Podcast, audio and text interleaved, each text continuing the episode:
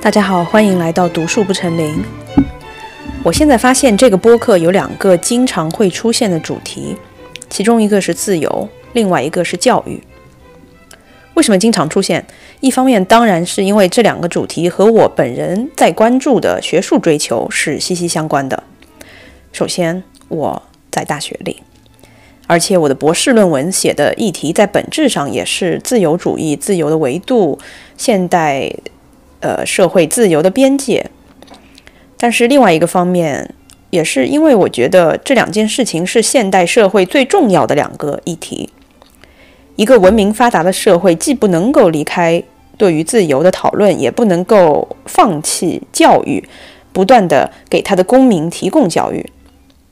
如果说自由是目的，那教育就是通往这个目的的最好的，可能是唯一的途径。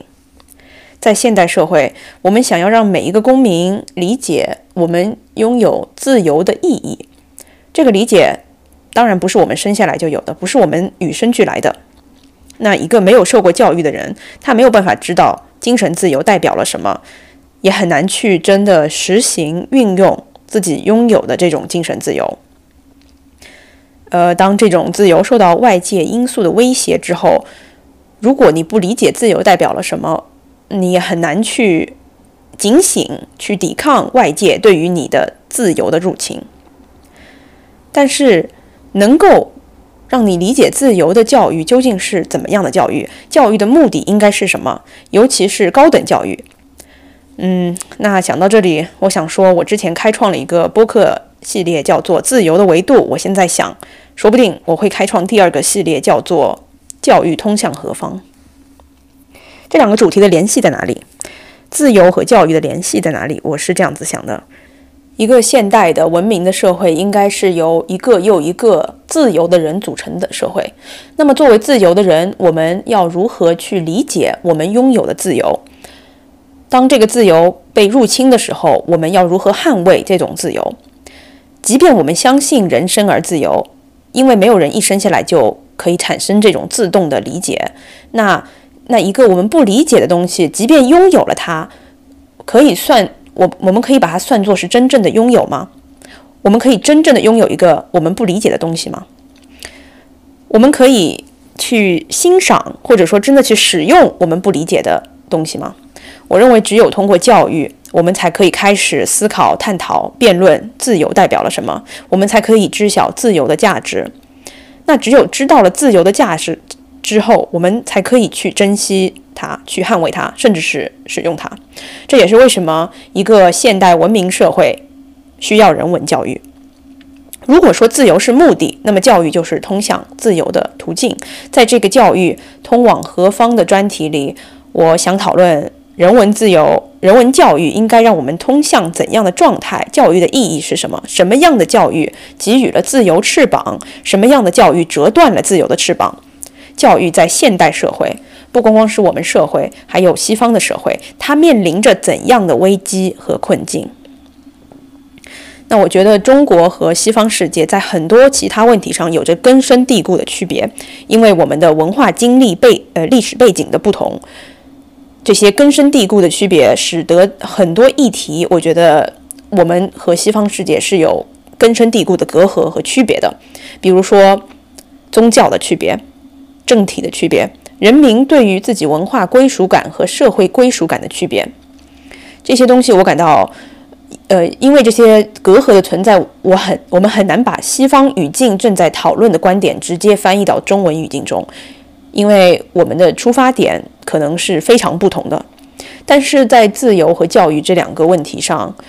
我感到，作为现代社会的公民，不管是西方社会的人，还是生活在中国的我们，我们想要的诉求是有很强的类似性的。我们渴望的理想状态是互通的。之所以想到要做这一期播客话题，是因为我最近又收到了一位听众来信，让我感触良多。这位听众朋友给我写了一封信，并且转发了一个农民的纪录片。这个纪录片的内容呢，就是讲一位在非常贫瘠的农村里，作为唯一一个接受过高中教育的农民啊，他有文化了，他产生了一定的精神世界和精神层面的追求。但是这也让他在这个非常贫瘠的农村里格格不入，不被周围人所理解。思考的太多，反而让他的痛苦也变多了。这样的一个纪录片。这位听众朋友在给我写的信中，他是这样子说的，我直接给大家念一段他的话：“小树你好，这个纪录片记录了十多年前普遍的乡土中国，江浙地带的经济社会水平是很好的。视频中应该是更普遍的十多年前的普通地区。你所处的环境，江浙地带的家庭文化背景氛围。”都是很多其他地区无法比拟的。祖国的阶层分化，我不知道到了何种程度。我从农村二十年前考上普通大学毕业，进入国企稳定工作，撑不死饿不着。现在已经在我的阶层算一个小小的跃升了。你可以想象以后寒门出贵子将会有多难。即便农村出来考上好的大学，但。又与眼界的封闭，无人指点，无贵人，出了校门又能有多大作为呢？应了一句俗话：“井底的蛤蟆只能见到巴掌大的天。”但是不读书又绝对不行，总得成为受教育的公民，见见天地，见见众生，见见自己吧。哎，就是因为这封听众来信以及他的感悟，让我想要讨论今天播客标题里面提的这个问题，那就是有文化又不能当饭吃，我们为什么要接受人文教育？就像纪录片里的那个农民一样，他读了一些书，拥有了一些独立思辨的能力，但是在这样一个贫瘠的地方，他可能没有办法改变自己生活的能力，获得了知识，只能给他带来痛苦。我在大学期间读了一本改变了我很多的1980年左右出版的美国畅销书，叫做《The Closing of the American Mind》，走向封闭的美国精神，或者说是美国心灵的封闭。作者叫做艾伦·布鲁姆。这本书有中文译本的。嗯，这个书的目的主要是为了批判美国教育的沦丧。但是让我印象很深刻的是，书中有一个嗯。令我感触很深的、跟主题无关的细节，就是这个艾伦·布鲁姆在书里说：“嗯，一方面呢，为了达到精神自由，我们应该去勤奋地研究这些已经被写下的经典名著；但是另外一方面，我们也要保持一个开放的心态，因为我们也不知道下一个柏拉图他会出生在哪里，下一个柏拉图说不定就是一个生活在柬埔寨农村里的小女孩。”那当然，他们美国人说这句话的时候的意思就是说，我们在学术上要保持一个开放的心态。但是我当时读完这句话的时候，我心里面的想法反而是：OK，如果柏拉图真的出生在一个，他是一个出生在柬埔寨农村的小孩儿，或者说我们回到刚才听众朋友给我发的这个纪录片，如果你是出生在一个农村穷乡僻壤的山沟沟里，就算你是你的内心。是一个未来的柏拉图，或者说你拥有成为柏拉图的可能性。人类的文明，你真的可以挑在肩膀上，扛着人类的文明往前走。但是，如果你出生在这样的地方，你能够改变自己命运的命运的可能性又有多少？教育能够给你带来怎样的自由？教育本身肯几乎没有办法让你拥有离开村庄的自由。那它给你带来的自由还有意义吗？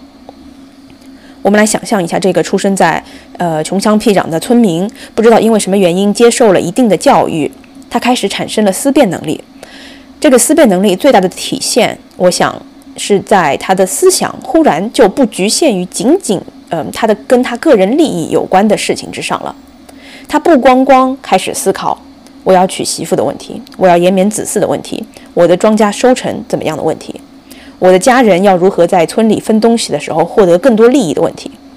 他突然可以从这个我身上剥离开来，开始客观的像一个旁观者一样，站在他自己一个作为有血有肉有私人利益的人之外，去看到他生活中的各种各样的际遇。也就是说，作为一个村民，他可能突然开始思考一些客观的事情。我这样每天忙里忙慌的去张罗我儿子的相亲、延绵子嗣这件事情是否有意义？我这样精明狡黠、据理力争、梗着脖子为了一些蝇头小利跟人算计的目的究竟在哪里？我老婆理所应当的觉得家里的女孩就没有必要继续接受教育，因为从利益计算的方面来说，教育确实不乏划算。这个想法是否有道理？也就是说，他看待问题的视角不再是一个局限性的自我视角，而是一个具有一定客观性的普世性视角。我觉得这是思想自由最基础的一步。但是，我想这个听众朋友给我写这封信中提到的问题，无疑是真实存在的。就是对于这样的一个村民获得了初步的思想自自由之后，对于他的生活又意味着什么呢？从他的个人角度来说，他不但没有获得更多的自由，他反而失去了很多懵懂的快乐。我之所以原封不动地念了一段这个听众朋友给我的信，是因为我觉得在个人层面，他说的完全是正确的。在我们能否自由，嗯，我这他不是由我自己来决定的，他是因为一些超越了我这个个体的因素，就是。因为我的出生来决定的。如果我们不愿意承认这一点，或者说我们完全忽视了这种因素的存在的话，那我觉得这个态度可以称之为是知识分子的傲慢，或者说我们可以把这个态度称之为西方人的傲慢。在我身边，我感觉我每天认识打交道的这些美国人，他们已经忘了，他们出生在一个可以让。你接受教育可以让你去思考，可以让你去争取自己自由的社会或者说生活条件里，而这本身就是一件极其幸运的事情，这是一件概率很小的事情。但是退一步说，这也不意味着意识到这一点，也不意味着我们就要停留在这一点上，对吧？如果仅仅停留在这点上，如果仅仅停留在意识到了我们拥有这个呃去思考、去获得自由的权利。嗯，这这是一个非常幸运的小概率事件。如果仅仅是停留在这个层面上的话，那我觉得这是对我们这个幸运的一种彻头彻尾的浪费。所以说这一期播客，我想说的是，首先我非常认可这个听众朋友给我转发的感想，但是我也想退一步，换一个角度去思考，从社会层面，不再从个人层面，我们从社会层面去想一想，嗯，或者说更具体。更具体的说，是我自己更加了解的美国社会层面，在美国的过去两百年，对于高等教育和人文教育的理解是如何从刚才就是那个农民，他本来应该接受的一生务农的教育，最后因为一些莫名其妙的原因获得了人文教育，然后导致自己非常痛苦，就是怎样从那个状态逐渐演变到今天美国高等教育的状态。这是这期播客的内容。我前几天在跟我一个关系很好的朋友聊天，我这个朋友也是一个博士候选人，他的博士论文写的就是美国教育史在过去两百年，十九世纪以来演变到今天的。我这个朋友他自己就是来自美国大农村啊，虽然说他现在看似是一个精英，是一个博士候选人，但是他仍然拥有着非常朴素的美国农民气质。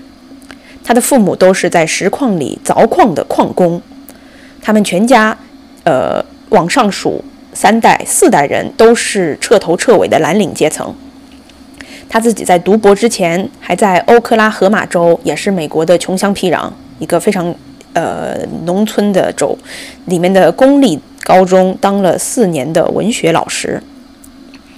之前小木墩老师和卡尔结婚的时候，也和这个农民大哥一起去吃过好几次饭。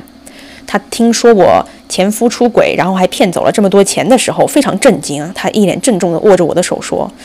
他说你知道吗？卡尔从小木墩啊，从从小木墩那里骗走的钱，差不多就是我在这个公立学校当老师不吃不喝三年的工资。”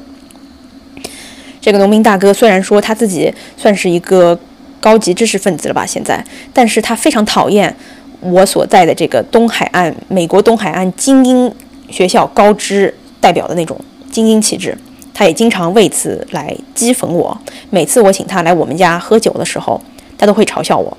因为我一般提供给大家的都是红酒嘛，红酒啊鸡尾酒。但是这个大哥他就是只喝啤酒，他觉得红酒对他来说都是精英的象征，他受不了，他说这所以说啊，这个大哥虽然说正在读博，但是我们就管他叫做美国农民大哥。这个美国农民大哥跟我说，在两百年前的美国教育啊，呃，社会上普遍觉得应该存在着两种截然不同的教育体系。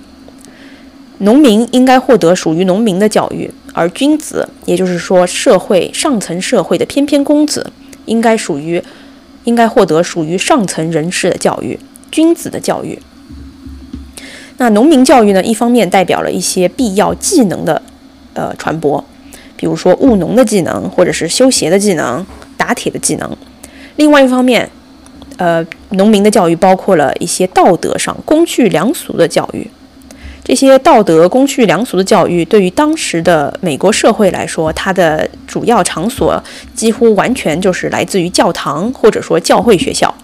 道德的来源是宗教。那君子，呃，社会上的君子。他要接受怎么样的教育呢？首先，上层社会跟农民最大的区别就在于他们拥有了闲暇，他们拥有了自由。什么自由？拥有了接受真正教育的自由，拥有了学习的自由，他们拥有了上学的自由。这句话现在我们听起来觉得有点搞笑啊，就是说上学怎么是自由呢？我们都是被迫去上学的。现在的小孩巴不得不上学。但是你从“上学”“学校”这个词的英语就看得出来，上学本身是自由的象征。School，school，学校，它来自于古希腊语中的 s c h o l a。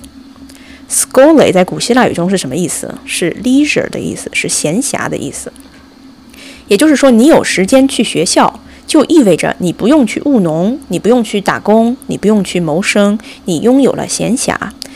你才去学校。那在两百年前的美国社会，如果你是上层社会，就体现在你拥有接受教育的自由，你拥有成为自由人的自由。所以说，在那个时候，呃，农民他会去接受一些务农的技巧，那么上层社会的君子他就会去上学，在学校里接受人文教育，思考自由的意义，通过学习啊神学、文学、哲学、历史等等理论性知识。人文教育在那个时候代表了人对于闲暇时光的运用。那你在上层社会的体现就是体现在你有空，你不用去种地，你不用每天早起晚归的在田地里面耕耘，你可以去学校里，你可以去 school 里面花费你的闲暇 school 的时光，你用这些闲暇的时光去思考一些更永恒的问题，这曾经是教育所代表的呃意义。那我们假设，我们对于教育、人文教育的理解，就是两百年前美国社会对于人文教育的理解。那我们用这个视角去重新回头看一看纪录片，就是一开始我说的那个纪录片里面那位农民大哥，他接受了农民，呃，他接受了人文教育，给他的生活带来的痛苦，在这种对于教育的理解下，就是难以避免的，就是就是会存在的。事实，因为在这种两百多年前的美国教育观之下，一个农民，一个要为了生计奔波、要为了生计去日夜忙碌的人，一个为了生活所迫不得不劳动的人，对于他来说，他就是没有这个闲暇能够去去接受教育，他没有这个 schooling 去 school，对吧？在这种对于人文教育的理解之下，嗯，劳动人民为什么要？去接受人文教育，他是没有这个没有理由去接受人文教育的。这是两百年前美国的教育观。那与此同时，在两百年前的欧洲，大洋彼岸的德国，他们在发生什么样的对于教育的革命呢？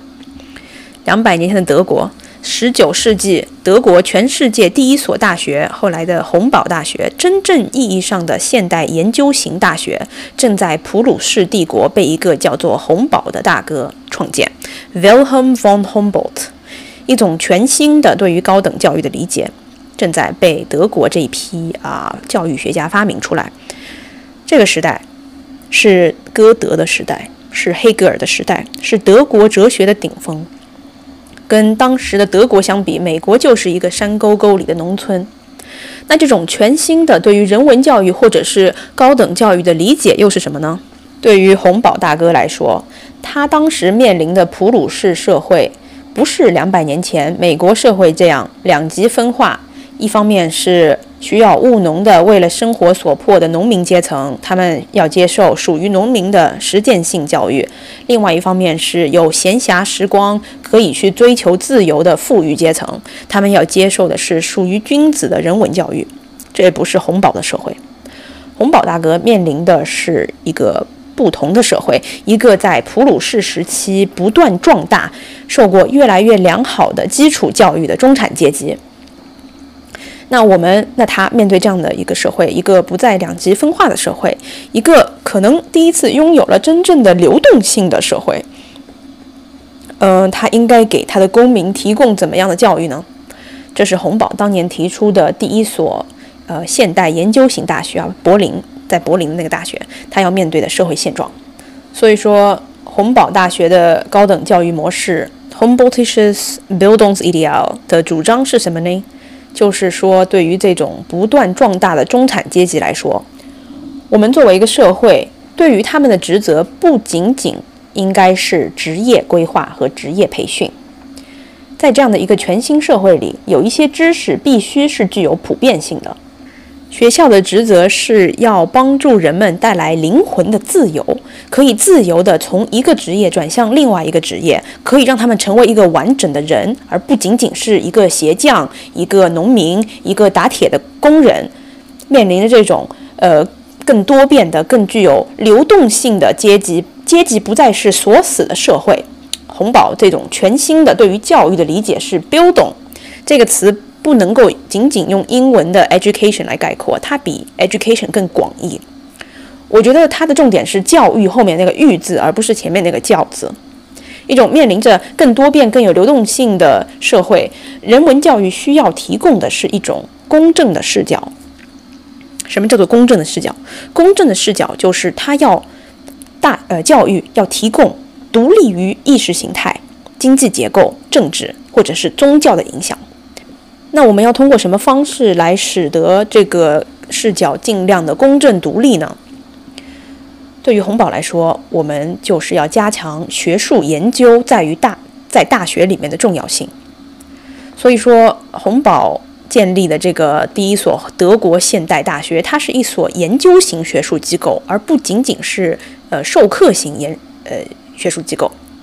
那当然，在后来这个德国大学的发展中，渐渐的也变得越来越僵化啊。这个僵化体现在就是有一些研究大学里面的教授，他们变得越来越只只在乎他们的研究，不在乎教学，变得只钻牛角尖，在乎他们的呃所在的研究的领域，而不在乎于教教课本身。那没有办法，我觉得这个是他这个教育理念没有办法避免的一个弊端。但是我们可以退一步去想一想。为什么当年洪堡要去强调研究，而不去强调教课？至少在那个时代，在十九世纪的普鲁士德国被提出来的时候，他的目的就是希望这种对于学术研究的重视，可以给予大学能够提供的人文教育一种学术自由，一种脱离了政体、政治和宗教影响的学术自由和思想自由。学校在。学生在学校里面接受的教育是跟那个他们的宗教还有国王想要传播的意识形态没有关系的。在大学里面的学习应该是以人文理想和自由思想为主导，知识的形成是基于学术逻辑、理性和经验主义，而不是政治权威、社会传统或者是宗教的教条。这是洪堡当年对于大学或者说高等教育。或者说人文教育，在十九世纪的普鲁士帝国，他的理解和畅想。那我觉得，洪堡这个理念，他似乎是在想说，高等教育或者说人文教育的目的，不仅仅是为了培养一个优秀的德国人，一个优秀的基督教徒。他的目的，他的第一目的，首先是为了培养一个优秀的人。我们先，我我们。要先培养出一个独立的人，一个世界公民。只有在这个基础上，当你成为一个独立的人，你才可以成为一个爱国的普鲁士公民，一个或者说是一个虔诚的基督教徒。这个是洪堡的理念。那在这里，我们暂时离开一下德国。作为一个在二零二四年经常跟美国各个党派左派、右派打交道的观察者来说，从我的角度啊，我可以很客观的说，我身边绝大多数的美国人都是不会赞同洪堡这个理念的。洪堡当年对于人文教育的畅想，嗯，绝大多数美国人他们会左派和右派会因为不同的理由去拒绝，可能也是因为这个原因，人文教育现在在美国正在遭受危机。那左派的美国人，或者说进步主义的美国人，会如何反对洪堡这个理念呢？民主党的美国人他们会说：“嗯，不行，呃，我们社会上的不公太多了，美国社会还存在着大量的对于少数族民族的压迫。大学的责任，作为呃，你作为一个大学教育，你不能够躲在象牙塔里面搞研究。我们还有紧迫的社会问题，你没有办法。”或者说，你不应该把自己从紧迫的社会问题中剥离开来。大学的责任就是为了要解决这些社会问题，而不是要去客观的研究这些社会问题。你要是想进行客观的研究，就一定意味着你要站在一个既得利益者的呃身份，你去忽忽视、压平、呃无视这些呃非常紧迫的不公。这是我们接受高等教育人的责任。这个是左派的观点啊，就是美也可以说是美国大学的主流观点，因为大学校园嘛，肯定都是偏左的。因为这个原因，嗯，他们会他们会因为这个原因去拒绝洪堡的这个人文人文理想，他们会认为这种人文理想它是一种压迫，它是对于弱者的忽视。那我身边也有很多右派的人，同样呃右派保守派的美国人，他们也会因为不同的原因反对。我刚才描绘过的洪堡提出的这个人文主义理想，他们反对的原因和左派、进步派、呃民主党反对的原因是不同的。那右派或者说共和党的美国人，他们会如何反对这个理想呢？他们会说：“嗯，当年德国人对于大学的理念，这种理念已经在过去一百五十年中成功的入侵并且完全呃统治了美国高级学界。我们现在。”美国每一所大学的教育理念基本上就是被红宝这个理念概括了。呃，正是因为这种理念的第一目的不再是培养出出一个爱国的人，一个优秀的爱国人士，所以说我们美国大学里面才会出现这么多仇恨美国的人，这么多国家的叛徒，这么多整天在批判历史的不公，在那里搞政治正确的美国叛徒。那这些呃，这些人他最大的问题在哪里呢？这些政治正确的人最大的问题就在于，嗯，那些比如说支持多元化的人，他们最大的问题就在于他们的虚伪。他们虚伪的地方在于，比如说，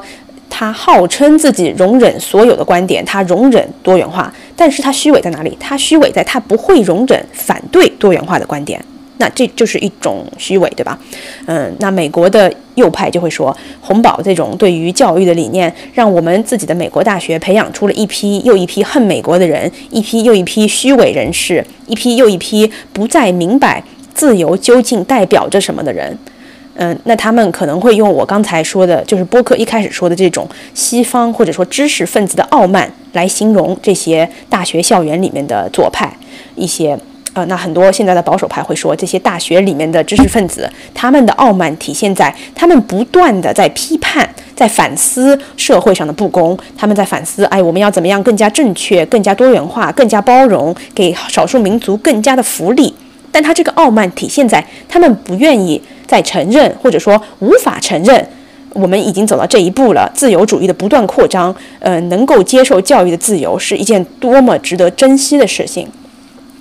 所以说，现在呃，根据我的观察，在美国有非常兴盛各种各样的草根活动，嗯，在呃重新建立一种新的跟红宝我刚才提到的这个红宝相呃悖的教育观念，就是他们觉得教育的目的不应该像红宝说的那样培养独立的人和培养世界公民，教育的首要目的是为了培养一个爱国的公民。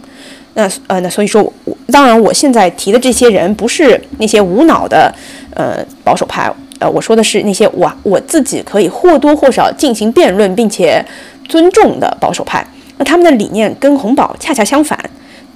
当年德国教育家呃 Wilhelm von Humboldt，呃，他说你首先要成为一个独立的人和一个世界公民，你才可以成为一个好的普鲁士公民。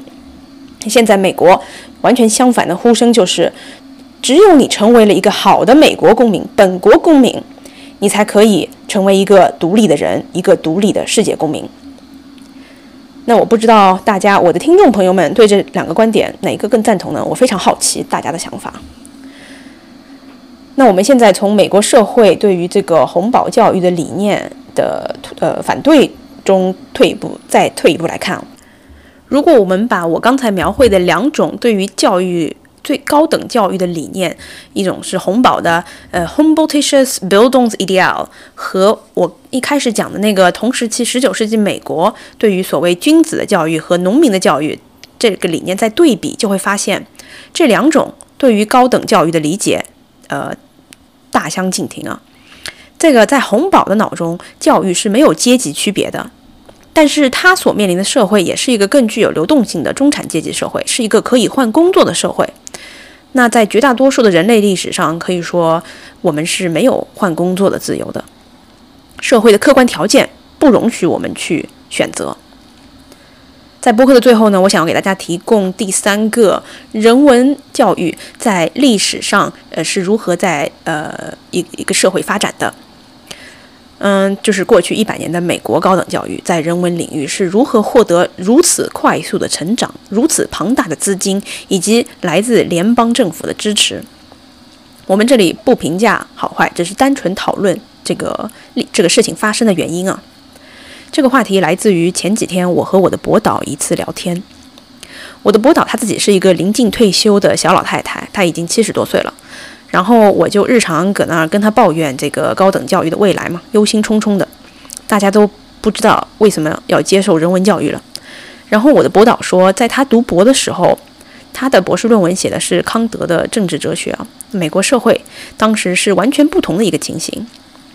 当时在他读博的时候，因为冷战的原因，美国政府开始往大学里面注入大量的联邦资金，不光光注入，不光光给一些理工学科，反而在也在更强力的培养所有几乎所有的人文学科。因为冷战的原因，当时的美国政府就是忽然被一个全新的教育理念给主导，就是我们要去大力的培养所有人文学科，这个目的。不光光是为了要了解苏联，了解他们政体，当然，当然这也是很重要的一个目的啊。但是它的目的是要去了解所有有用的、无用的人类历史、语言、文学、社会方面的知识。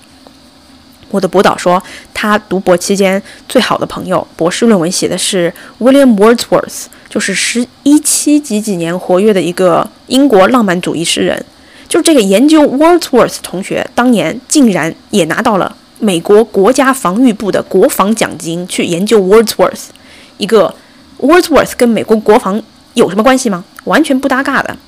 当时就是很离谱，有大量的资金注入了人文学科。那我不知道我的听众朋友中有没有非常关注美国这几年大学高级教育走向的？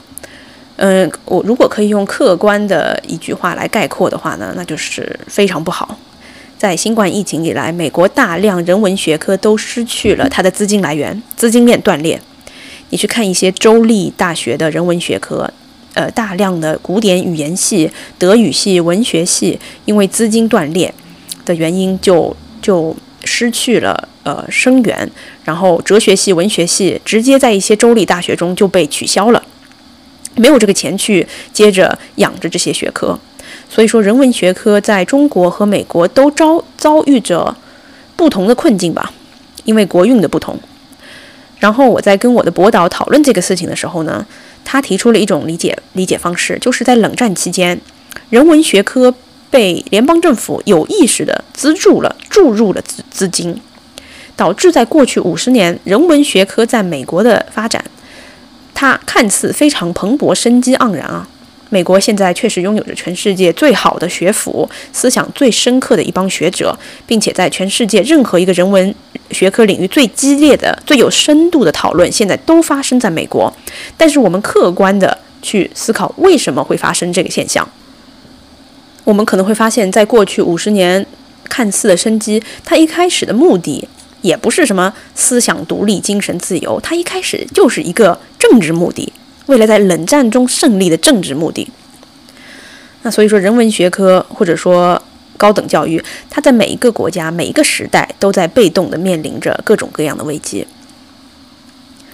当我们把视线放远一点，我们去回望人文教育在历史中的发展，我觉得我们可以获得以下两点认识。第一点是，嗯，人文教育永远、几乎永远都处在被各种各样外力威胁的状态，它永远都面临着一种不断的自我认知、自我的重新定义，就是我们这个高等教育、人文教育跟政治的关系究竟是什么？这个人文教育究竟应该是独立于政治，还是应该辅佐政治，还是应该帮助政治？或者说超越政治这个问题，我觉得并不是一个危险的问题，它反而是在任何一个时代的每一个人文教育者都要去思考的关系。那我刚才的播客里也提到，在历史上各种各样的国家，嗯，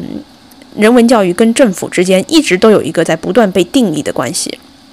我们的目的当然永远是要培养一个好的公民。但是这个问题所所在就是，我们要通过什么样的途径去培养这个好的公民，以及这个好的公民他他对于他自己的认知，首先他应该是一个好的公民，然后再是一个独立的人呢？还是反过来，首先他应该是一个独立的人，然后才是一个好的公民？那我想说，呃，第二点，学习历史，我们能够获得第二点对于人文教育的认知就是。虽然说人文教育一直都在被各种各样的外力威胁，那些向往精神独立、向往精神自由、渴望知识、渴望真相、渴望能够自由呃自由思考的人，真的没有必要过于悲观、过于担心、